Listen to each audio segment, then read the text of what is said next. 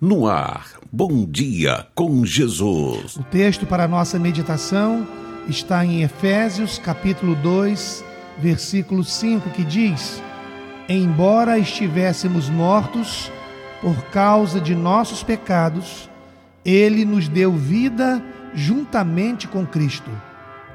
Laura Brooks, 52 anos, mãe de dois filhos, descobriu que ela era uma das 14 mil pessoas que em 2011 teve o nome incorretamente inserido como morto no banco de dados do governo. Ela se questionou sobre o que havia de errado quando parou de receber seus salários por invalidez e seus pagamentos de empréstimos e cheques de aluguel começaram a voltar. Laura foi ao banco em busca de esclarecimentos mas foi informada de que suas contas haviam sido encerradas porque ela estava registrada como morta.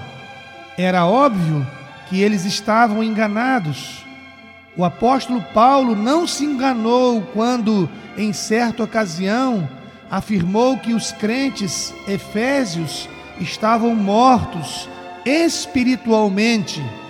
Eles estavam mortos porque estavam separados de Deus, escravizados pelo pecado e condenados sob a ira divina. Que estado de desesperança! Mesmo assim, Deus, em sua bondade, agiu para reverter essa condição para eles e para nós. O Deus vivo, que traz os mortos à vida, derramou a sua rica misericórdia e eterno amor ao enviar Jesus Cristo, seu Filho único, a este mundo.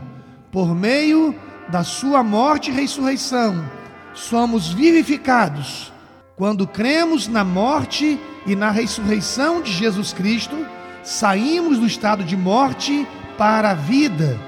Agora vivemos para nos regozijar em Sua bondade e em seu amor. Oremos. Pai Celestial, obrigado por nos concederes a vida eterna quando cremos no sacrifício de teu Filho Jesus Cristo. Um dia abençoado, em nome de Jesus. Amém. Você ouviu Bom Dia com Jesus, com o pastor Edinaldo Breves.